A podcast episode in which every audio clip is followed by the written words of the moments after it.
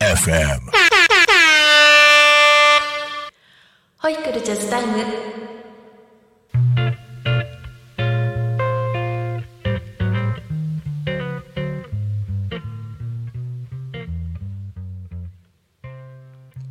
こんにちは。ホイックスとジャズボーカル二足のわらじスト田中優子です、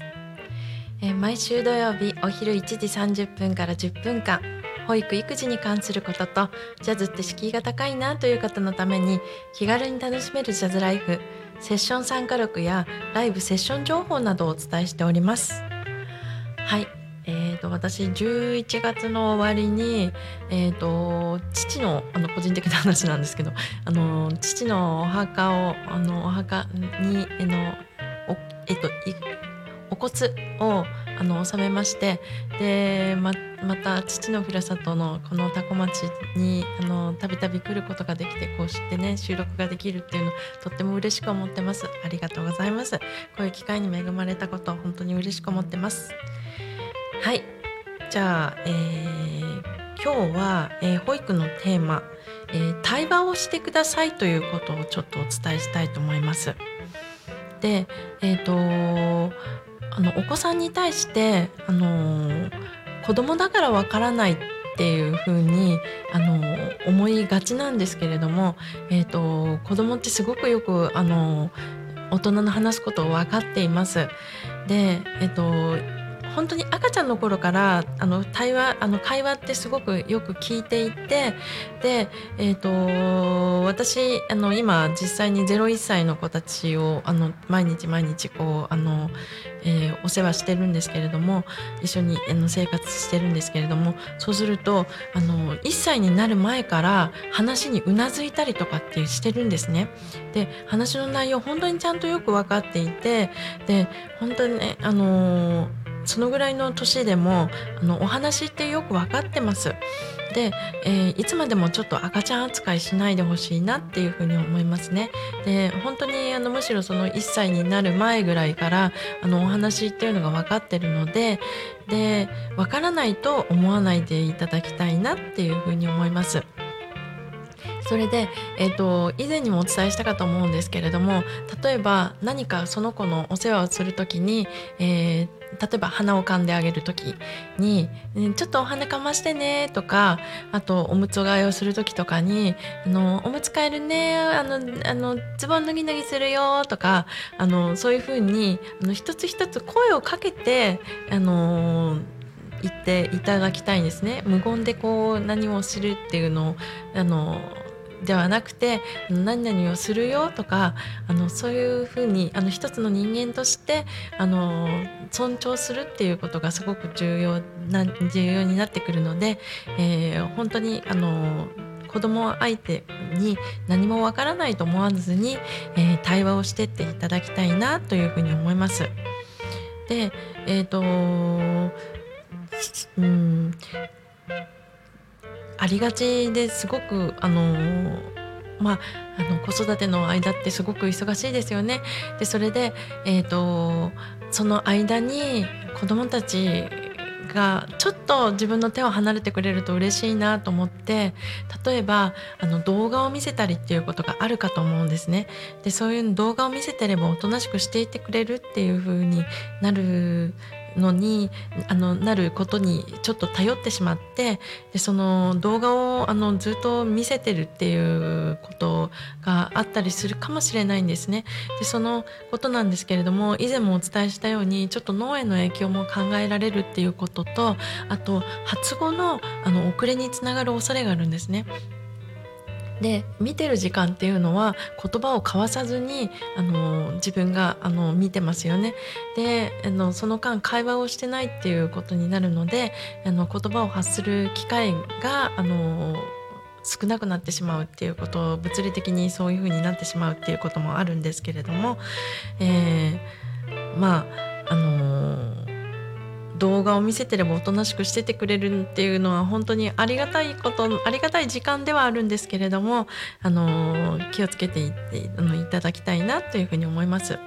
それでですね、えっ、とアメリカのあの眼科学会の方では、えっと、3つの20っていうのを提案してるんですね。で20分間動画を見たら、えー、20フィート、えー、大体6メートルですね、えー、離れたところをあの眺める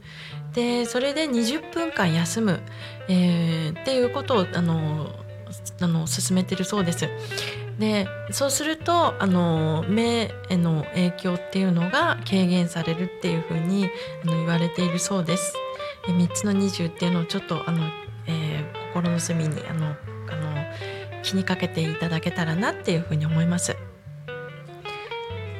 で子供はどんどんスポンジのように吸収していきますのでであの対話をどんどんどんどんしていっていただきたいなというふうに思います。で対話をする時のコツなんですけれどもあまり先回りしすぎないこうなの？こうなの？あれなの？こうなの？っていうふうに、あのー、してしまうとその子は「うん」ってだけ言えば あの終わってしまうっていうような状況を作ってしまうと今度はあの自分で考えて言葉を発するっていうことが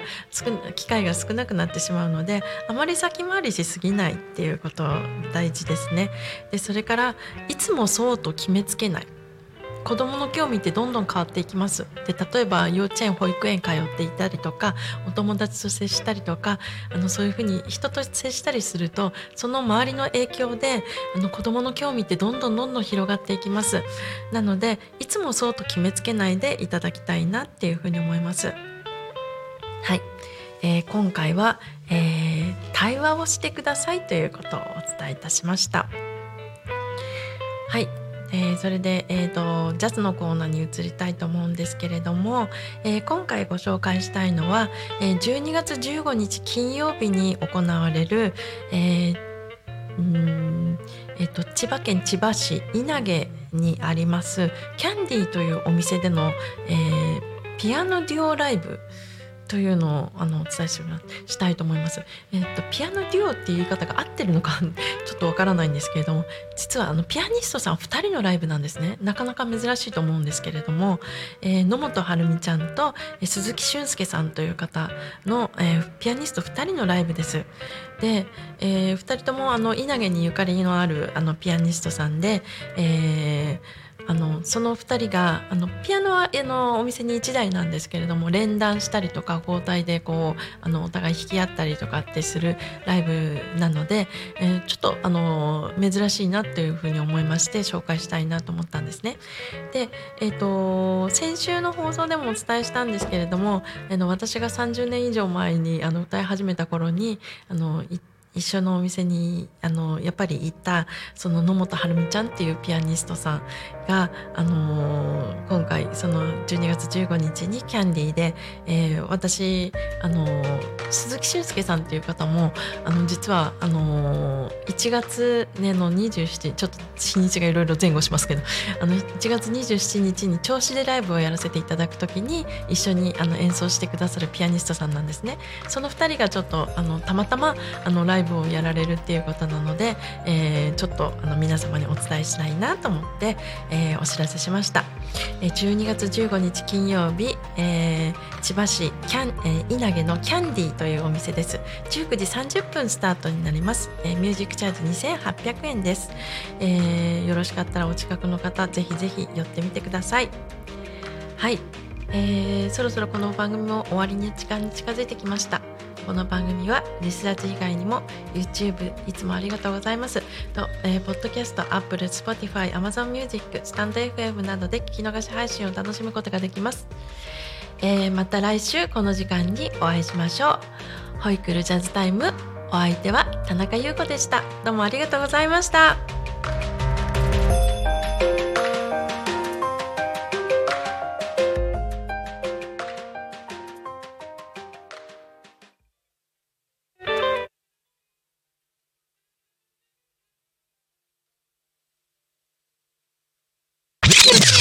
Alchemy FM.